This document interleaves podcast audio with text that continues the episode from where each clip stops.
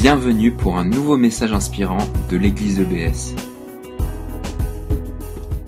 Je dis souvent, je ne sais pas si vous avez remarqué, mais la vie n'est pas facile. Ah, Peut-être qu'il y en a qui trouvent que la vie est facile. Si oui, levez la main. J'aimerais bien savoir votre secret. Ah, Elda, on va parler après. hein. la vie est facile pour Elda. Posez-lui la question après. Comment est-ce que elle vit une vie facile? En fait, il y a beaucoup de combats à mener dans la vie. Qu'on soit croyant ou pas, tout le monde a des combats. C'est une évidence. Récemment, on a, vu que nous avons, en tant que chrétiens, une arme un peu paradoxale, qui est le fait de remercier Dieu en toutes circonstances, qui ouvre des portes, qui permet à Dieu de bénir euh, encore plus. Euh, on a vu la semaine dernière, euh, un papa, il va être, comment dire ça, il, va avoir plus de facilité à donner à un enfant qui est très reconnaissant qu'un enfant qui râle tout le temps. C'est un petit peu le même principe avec Dieu. Donc on a essayé de mettre ça en pratique cette semaine. Est-ce qu'il y en a qui ont réussi à être plus reconnaissants cette semaine que la semaine dernière Je vous mets sur la solette. Un ou deux Peut-être deux, trois. Bref. Nous étions donc dans cette série de réflexions sur la louange, l'adoration, le remerciement de Dieu. Et on termine aujourd'hui. On va faire quelque chose qu'on fait très rarement. On va lire un texte de l'Ancien Testament qui est assez long. Alors je sais qu'on a déjà eu pas mal d'informations. Vous allez faire preuve de patience. Mais ce texte contient plusieurs principes dans le domaine du combat, de nos combats, que ce soit individuel ou ensemble. Et je pense qu'il va nous enseigner pas mal de choses. Donc il se trouve dans le deuxième livre des Chroniques. Nous sommes au chapitre euh, 20. Et si vous ne connaissez pas le livre des Chroniques, c'est un livre qui relate l'histoire du peuple d'Israël et de Juda. Alors, vous connaissez peut-être le roi Salomon. Après sa mort, le royaume se divise en deux. Au nord, on a le royaume d'Israël, ici, et au sud, on a le royaume de Juda.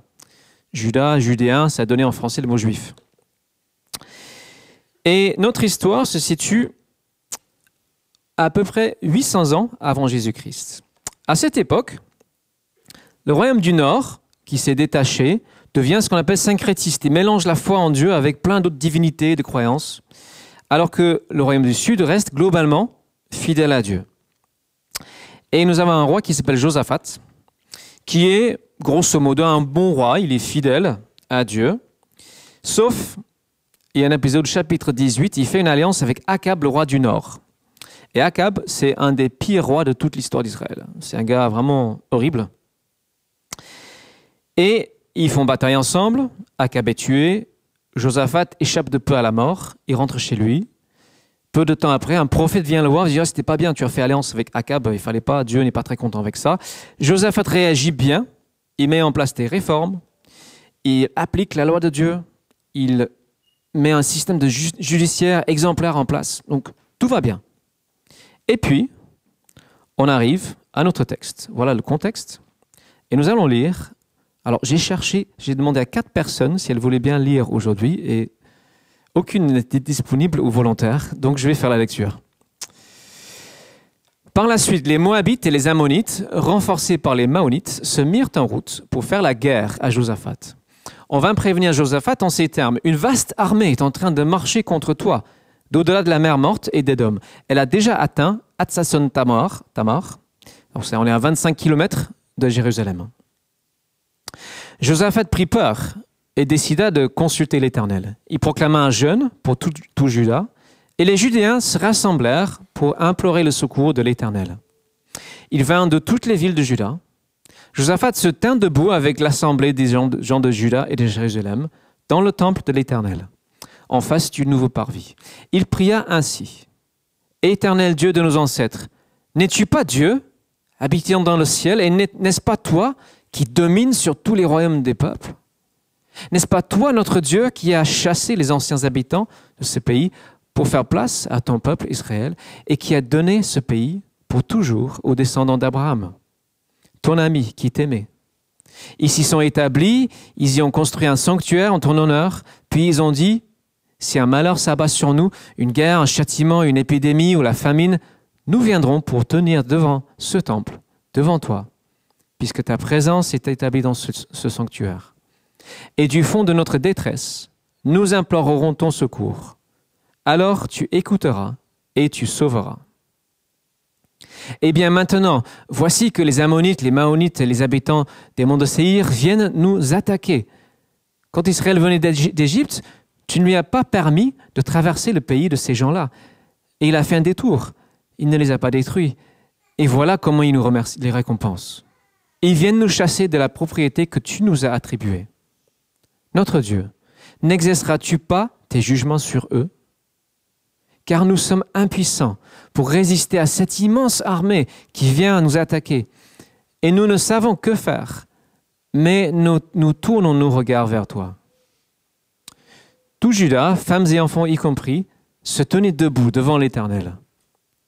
Alors l'Esprit de l'Éternel vint sur Yahaziel, fils de Zacharie, descendant de Benaya, de Yael et de Matania, un lévite de la lignée d'Azaph, au milieu de l'assemblée.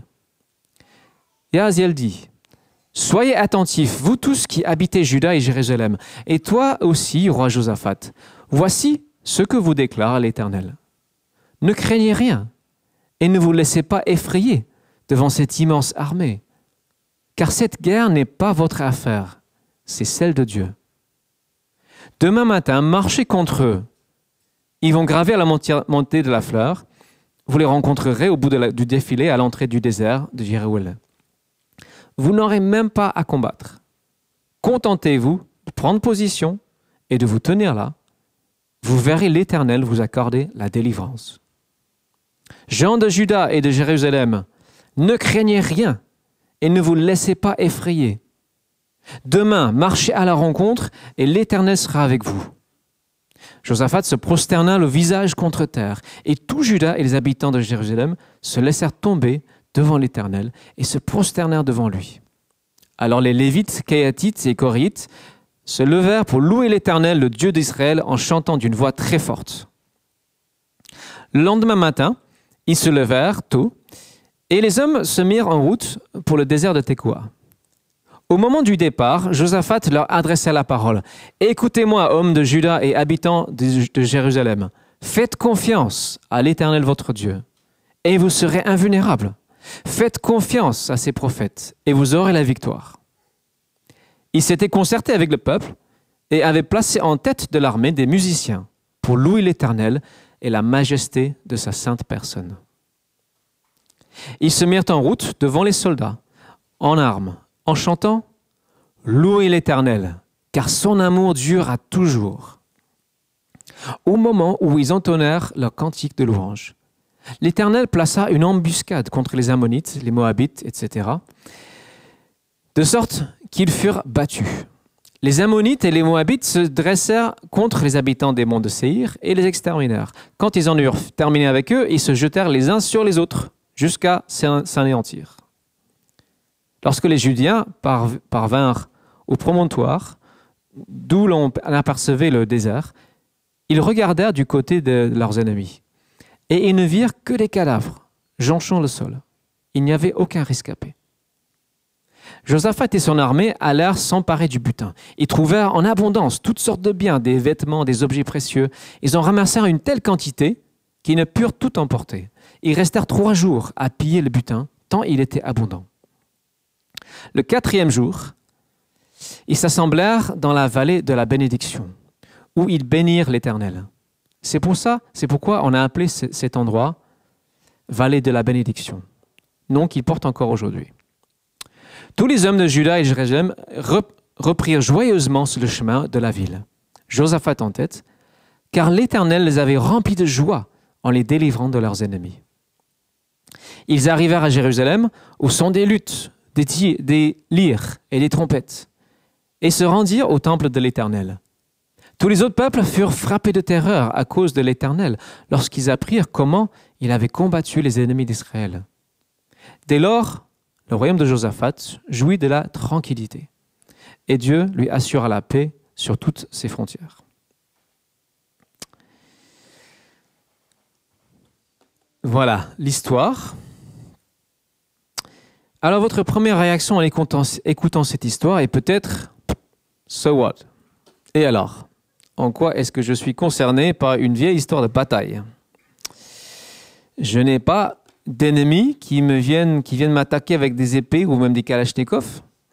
Je vis dans une république paisible, tranquille. Qui sont nos ennemis? Est-ce que nous en avons? Je disais oui, tout le monde a des combats. Un combat, c'est contre quelqu'un, quelque chose. Et si tu es disciple de Jésus-Christ, tu as été transféré dans un nouveau royaume. Tu ne vis plus dans une république, mais dans un royaume. Et ton ennemi, notre ennemi, c'est tout ce qui peut s'opposer à Dieu, à son règne en Jésus-Christ.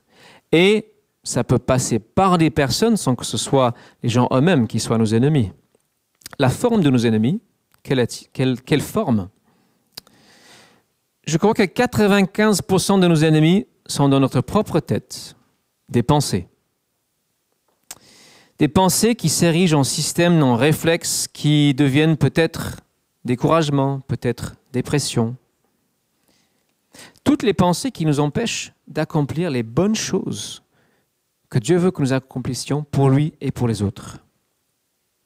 Des pensées de tentation qui mènent au péché, qui est notre ennemi mortel, si nous, lisons dans la première lettre de Pierre, chapitre 2, verset 1, il dit Bien-aimés, je vous encourage en tant que résident temporaire et étranger sur la terre à vous abstenir des désirs de votre nature propre, donc les, désirs qu'on parfois on appelle charnels, les choses qui font la guerre à l'âme.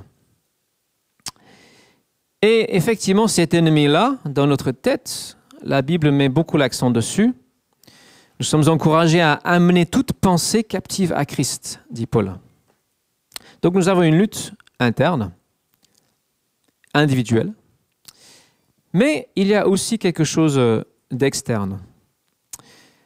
Dans Ephésiens 6, verset 12, Paul écrit, Nous n'avons pas à lutter contre les êtres de chair et de sang, donc des gens, mais contre les puissances, contre les autorités, contre les pouvoirs de ce monde des ténèbres et contre les esprits du mal dans le monde céleste. Alors comment est-ce que ces choses se manifestent?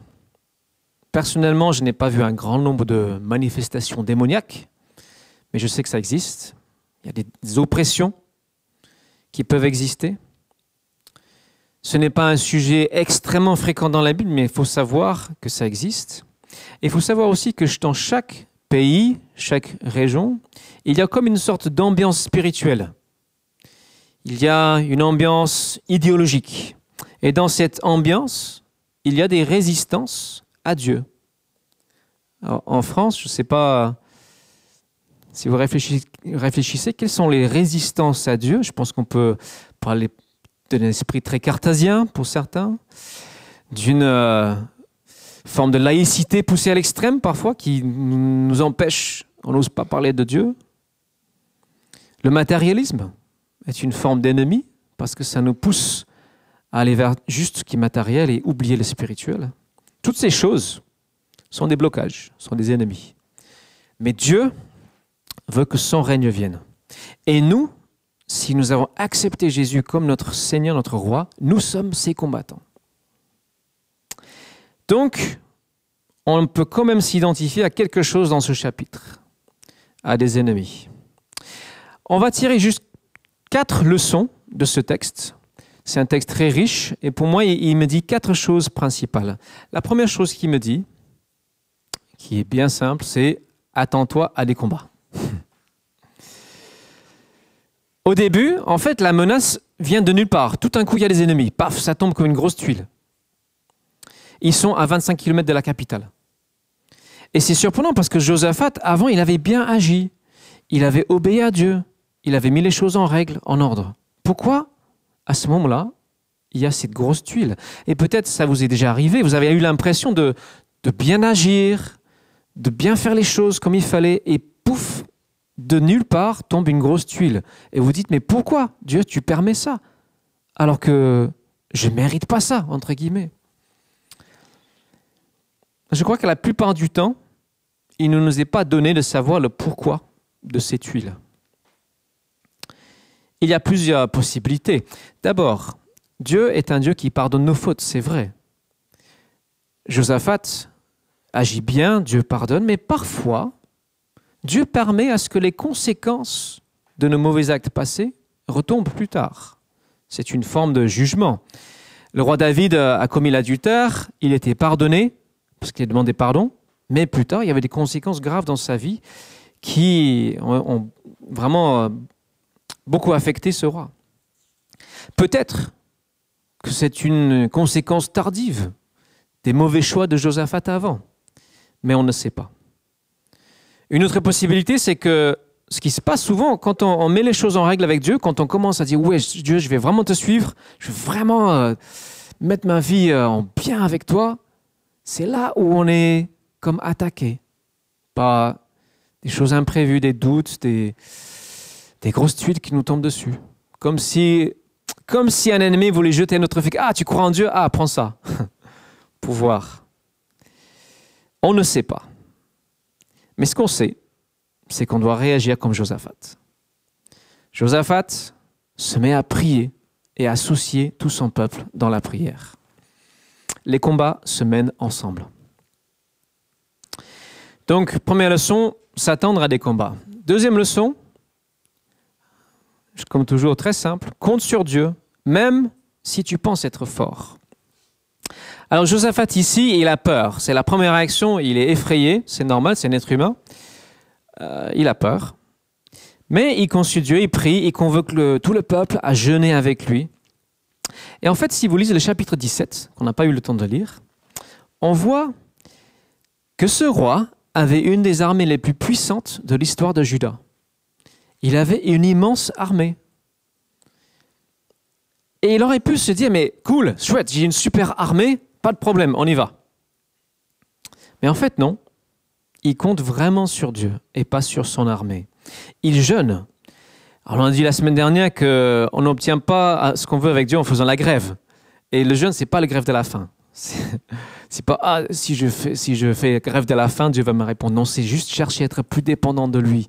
C'est s'abstenir de quelque chose pour vraiment regarder Dieu et rien d'autre. Donc, ce roi Josaphat, normalement, en tant que chef militaire, ce qu'il aurait dû faire, c'est Allez les gars, vous allez voir, on a une super armée, vous êtes super entraînés, on a Dieu à notre côté, on va leur mettre une raclée. Il fait pas du tout ça. Il s'humilie et il dit Nous sommes impuissants. C'est un roi qui dit ça. C'est pas très intelligent sur le plan euh, politique. Nous sommes impuissants. Il reconnaît que son armée ne sert à rien si Dieu n'est pas là, derrière, autour, devant. Et ce texte, je trouve qu'il est très encourageant parce qu'il dit, c'est OK de se sentir impuissant. C'est OK tu peux te sentir démuni face aux choses qui s'opposent à toi, face aux défis qu'il y a devant nous en tant qu'Église. Ça va, on a le droit. Parce que cette position nous pousse à l'abandon devant Dieu, nous pousse à exercer notre foi. C'est une bonne position devant Dieu. Et c'est la bonne position pour toute bataille spirituelle. Je suis tout petit, Dieu, tu es immensément puissant quelles que soient nos ressources. Donc ça nous interpelle, je trouve, qu'est-ce que nous faisons face aux tentations qui nous assaillent, face à l'esprit matérialiste qui s'oppose à Dieu, l'esprit peut-être un peu moqueur. Josaphat n'est pas du tout défaitiste. Il sait juste que toute armée est en vain si Dieu n'est pas derrière. Donc, compter sur Dieu, même si on se croit fort. La troisième leçon que je tire est ce que Joseph fait de façon admirable. Il regarde la solution au lieu de regarder le problème. Il fait une, euh, prière qui est un très bon modèle pour nous. Il commence, c'est au verset 6 et 7, en rappelant tout ce que Dieu est, tout ce qu'il est sa souveraineté sur toute chose, sa grandeur, sa puissance, ses interventions passées. Et je crois que quand on veut vraiment prier, où il y a un problème, un gros problème, on se dit mais mince, je n'ai pas les moyens. C'est comme ça qu'il faut commencer. Dieu, toi tu as les moyens, toi tu es tout puissant, toi tu domines tout. Jésus-Christ, toi tu as dominé totalement le mal. Et nous on a ça en plus.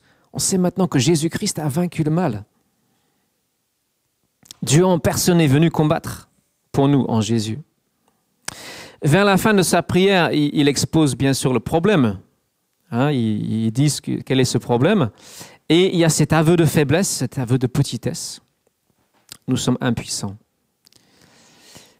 Et je crois que, je ne sais pas si c'est le cas pour vous, mais souvent ça m'arrive, c'est au moment où je me crois fort que je trébuche. Je me crois blindé contre la tentation, contre les mauvaises pensées. Et c'est là où je chute. Notre plus grande aide dans tous nos combats, c'est l'humilité. Encore le paradoxe de la vie chrétienne. Et euh, Josaphat, pas Josué, nous donne ici la clé de la prière, de la louange. C'est cette phrase Nous tournons nos regards vers toi. C'est tellement simple. C'est ça la prière, c'est ça la louange. Nous tournons nos regards vers toi. Dans le psaume 123, verset 2, il est dit Comme les serviteurs fixent leur regard sur la main du maître, comme la servante fixe ses regards sur la main de sa maîtresse, ainsi nos regards se tournent vers l'Éternel, notre Dieu, dans l'attente qu'il nous fasse grâce. C'est ça la prière. On se tourne dans l'attente que Dieu nous fasse grâce. Et que fait Dieu pendant ce temps? Est-ce qu'il regarde? Ah, Tiens, intéressant. Qu'est-ce qu'il fait? Mystère, mais de Chronique 16, verset 9, je trouve très encourageant, dit L'Éternel parcourt toute la terre du regard pour soutenir ceux dont le cœur est tourné vers lui sans partage. Tu es en train de chercher les gens. Est-ce que son regard est tourné vers moi sans partage? Est-ce qu'il compte vraiment sur moi? Vraiment? Est-ce qu'il se jette vraiment dans mes bras? Je cherche des gens comme ça. Voilà ce que Dieu fait pendant qu'on prie.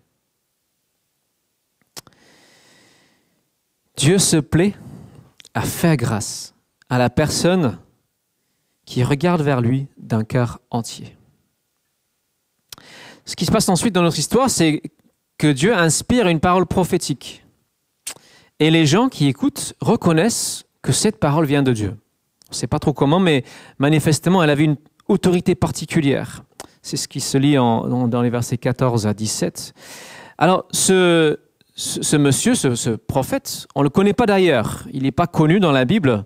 C'est peut-être la seule fois qu'il a donné une parole prophétique. C'est un lévite, c'est un chanteur, un musicien. Dieu utilise cet homme d'adoration pour parler à son peuple de justement de cette confiance totale en lui. Il dit cette guerre, c'est l'affaire de Dieu. Vous n'aurez même pas à combattre. Ça, c'est chouette. Alors, si vous lisez l'ensemble des histoires, des, de, de combat dans l'Ancien Testament, vous voyez que ce n'est pas toujours de cette manière que Dieu agit. Il y a différentes façons que Dieu a d'encourager, d'aider son peuple. Il faut à se mettre à son écoute pour savoir comment est-ce que nous faisons face à telle chose, tel obstacle, tel ennemi, tel combat? Il faut être à son écoute.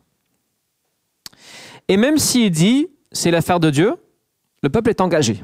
Il doit faire des pas de foi, il doit marcher à la rencontre de cette armée.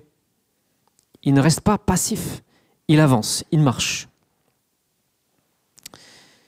Et c'est aussi pour nous la même chose. Nous devons aussi, pas juste passivement attendre, mais nous mettre aussi en marche pour aller à la rencontre de nos ennemis.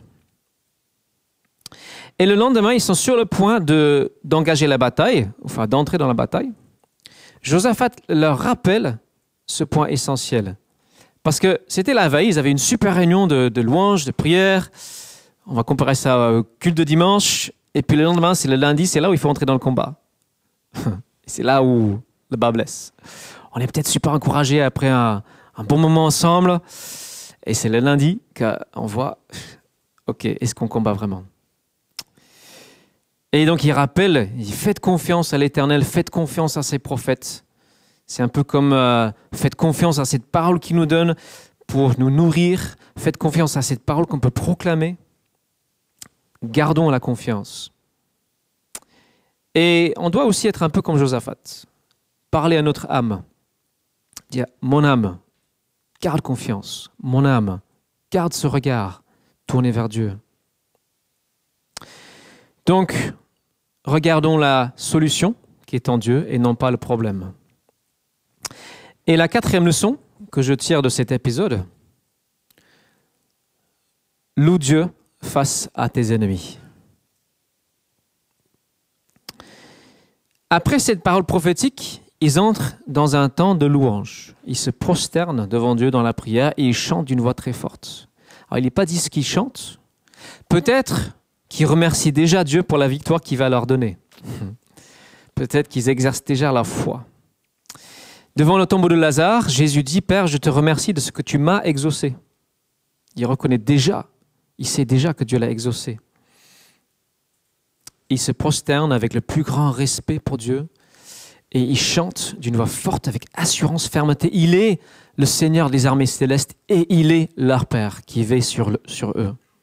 Et puis, ce, ce truc complètement fou, ils décident ensemble de mettre les musiciens devant les soldats. Mettez-vous un instant à la place d'un de ces musiciens. Vous avez une trompette. Et en face de vous, vous avez une rangée de 50 000 guerriers armé d'épées bien tranchant. Comment est-ce que vous vous sentez? Un peu vulnérable, je pense. Ah, j'ai une trompette, j'ai une harpe, j'ai un tambourin. Il y a moyen de se sentir craintif et même démuni. Même si on se dit oui, c'est bon, on a la foi. Mais quand même, faire ce pas-là, ça demande du courage. Peut-être que nous aussi, nous nous sentons démunis face à certains obstacles, certains ennemis, certaines situations. Nous avons le droit de nous sentir faibles et démunis. C'est OK. Nous ne sommes pas des surhommes ou des surfemmes. Il y a beaucoup de choses qui nous dépassent. Mais regardez ce qu'ils font. Ce qu'ils font devant l'ennemi, ils chantent Louis l'Éternel car son amour dure à toujours. C'est ça leur cri de bataille. Louis l'Éternel car son amour dure à toujours. Moi, ça me fait penser à, cette image. C'est très peace and love. C'est la fleur au fusil. On va devant une armée en chantant que Dieu nous aime. Moi, j'aurais chanté Dieu a une armée qui se lève. Ou un truc plus guerrier, quoi. Louis l'Éternel car son amour durera toujours. C'est ça qu'il chante, il répète, il répète. C'est le refrain le plus chanté de tout l'Ancien Testament. 42 fois. Il revient. C'est la proclamation pure de sa grâce, de sa faveur, imméritée pour ceux qui ont fait confiance à qui il est. C'est la proclamation que nous pouvons faire sur nous-mêmes, sur toute situation, sur les personnes aussi qui semblent s'opposer à Dieu, sur les tentations que nous avons, c'est cette proclamation. Dieu, ton amour dure à toujours. C'est notre arme la plus puissante. Et c'est ça qui retourne les situations. Nous pouvons donc proclamer, dire haut et fort, comme nous aimons faire dans l'Église, cette vérité de son amour, dans un processus de maturation de notre foi. Petit à petit, notre foi va grandir alors que nous le louons, nous exprimons notre confiance en lui dans la louange, nous proclamons sa bonté et nous regardons la solution. Qui il est Nous ne regardons pas le problème.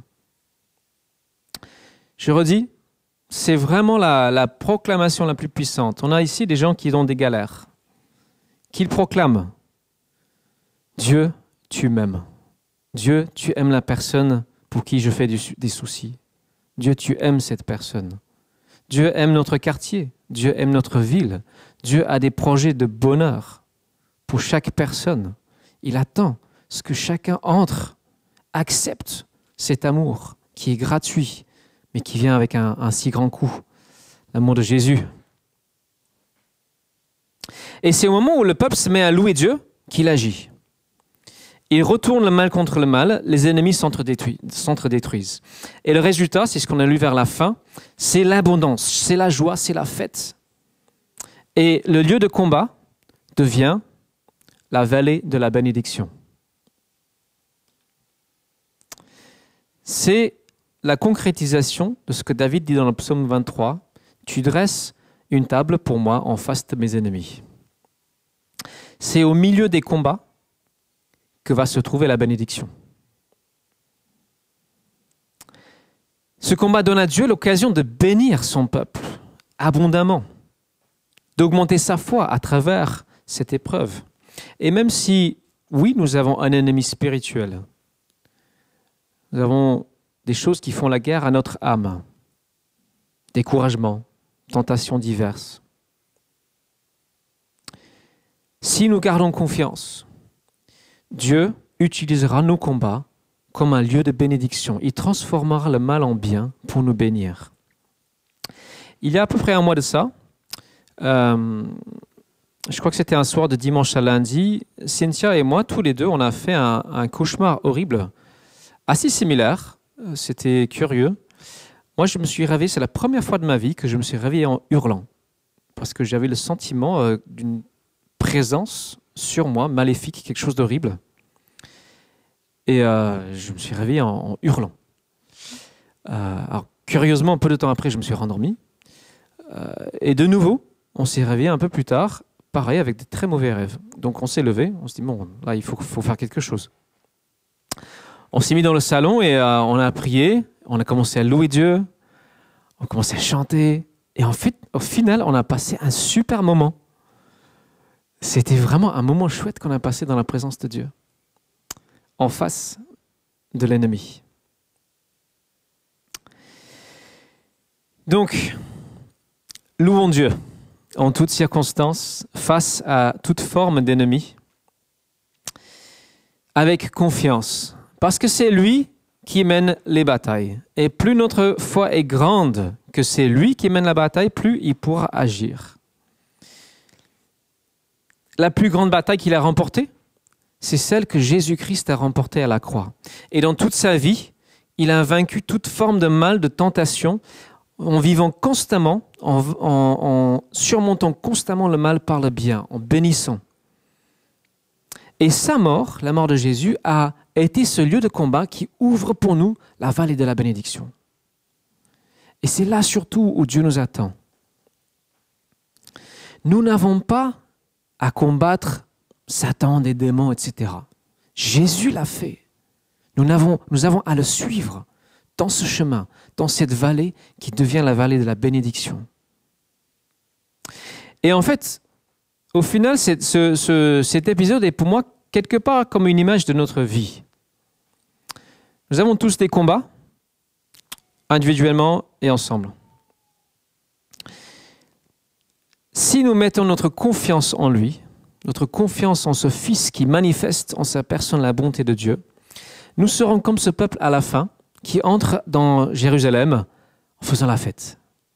Et Jérusalem, c'est le symbole dans la Bible de la vie à venir. La nouvelle Jérusalem va descendre du ciel, va, Dieu va s'installer sur la terre, et nous allons entrer avec des chants de joie comme on ne peut même pas imaginer, en suivant notre Messie victorieux, en suivant celui qui a vaincu la mort à notre place. En conclusion, nous avons une tâche commune qui est de proclamer l'amour de Dieu, comme ces chantres, comme ces livres, de proclamer son amour sur nous, les uns sur les autres, sur nos voisins, sur notre entourage, de proclamer cet amour dans la louange, dans la prière. Tout à l'heure, Elda a fait allusion au fait qu'avec le conseil, on est en train de, de vivre quelque chose de particulier sur la vision d'avenir de l'Église. Quelque chose qui va petit à petit nous amener sur un chemin, je dirais pas tout à fait nouveau, mais qui va nous engager dans notre vie de prière de façon, je dirais, euh, conséquente. Qui va nous pousser à dépendre de Dieu encore plus. Qui va nous pousser à le chercher encore davantage dans la prière pour que ses ennemis soient vaincus. Les ennemis de l'incrédulité, les ennemis de, tout ce qui s'oppose au message de Jésus. Et en tant que ses disciples, nous allons apprendre, moi je vais apprendre, nous allons tous apprendre, qu'il nous a donné son autorité. Nous sommes ses disciples, il donne autorité à ses disciples de guérir les malades, de dire les choses euh, et s'attendre à ce que plusieurs personnes écoutent notre témoignage, de même d'avoir autorité sur les esprits mauvais si nous en rencontrons. Parce que celui qui est en nous est plus fort que celui qui est dans le monde. On peut tous se regarder les yeux dans les yeux et dire, j'aime pas quand on m'oblige à dire un truc, mais celui qui est en toi est plus fort que celui qui est dans ce monde. Celui qui est en chacun ici, si vous avez placé votre confiance en lui, il est plus fort que celui qui est dans le monde.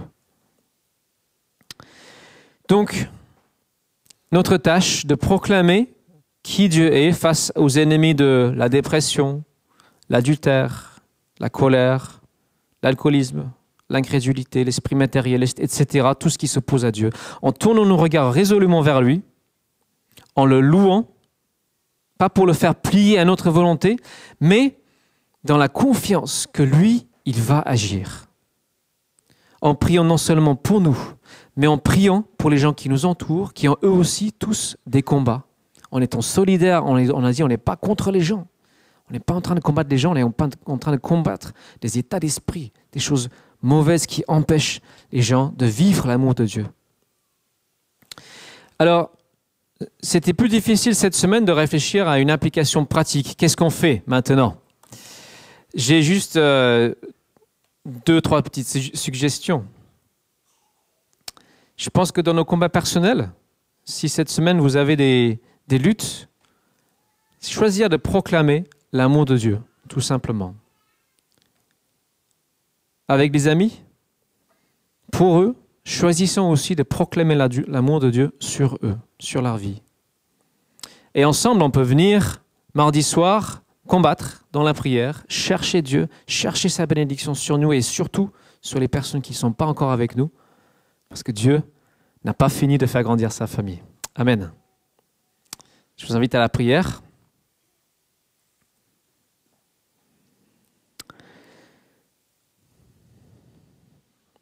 Merci Seigneur pour ta parole. Merci parce que par elle, tu nous donnes la force, tu nous donnes d'être confiants en toi face à nos ennemis. Et je prie Seigneur que tu nous donnes ce bon état d'esprit où nous tournons nos regards résolument vers toi pour toutes choses, tout ce dont nous avons besoin, et pour ceux qui ne te connaissent pas encore. Que nous puissions réclamer, Seigneur, ton amour. Amen.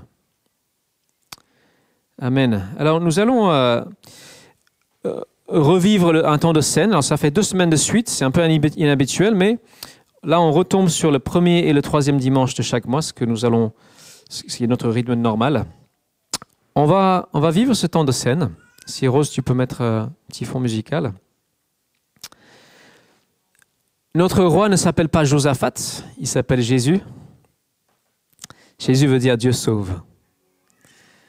Zacharie 9, verset 9 dit que, alors c'est une prophétie, hein, ce Jésus, ce roi, il est juste et victorieux, et il est humble et monté sur un âne. Il vient, il entre dans Jérusalem, non pas comme un guerrier euh, magnifique sur son destrier, mais comme un roi humble, qui vient servir son peuple, qui vient se donner pour son peuple, qui vient mener le combat pour son peuple.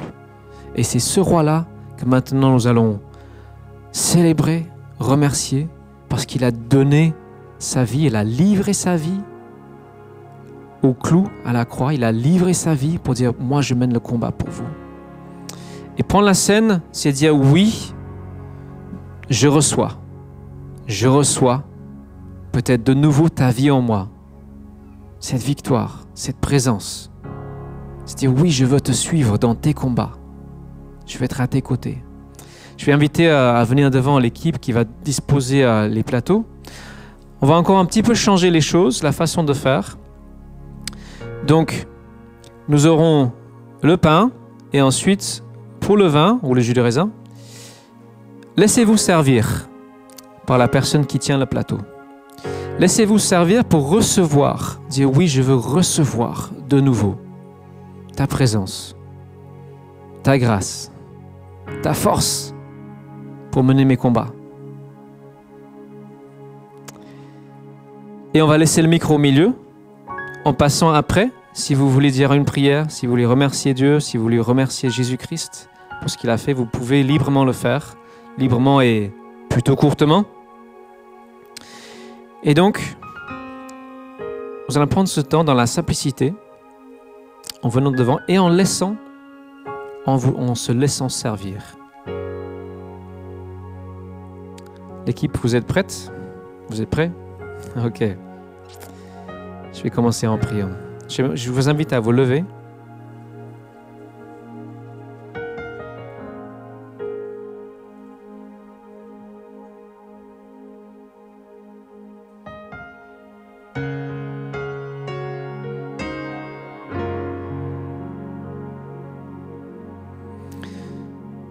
Seigneur Jésus, merci de, de t'être livré pour notre salut, pour notre paix, pour nous réconcilier. Nous qui étions tes ennemis par nos actes, par notre état d'esprit, par nos fautes. Merci de t'être livré, et avoir combattu ce bon combat qui nous fait entrer dans la vallée de ta bénédiction. Amen. Quand vous êtes prêts, si vous êtes disciple de Jésus, un disciple de Jésus se fait baptiser et décide de le suivre. Merci d'avoir écouté notre podcast. Pour plus d'informations sur l'église EBS, rendez-vous sur le site internet www.église-ebs.com.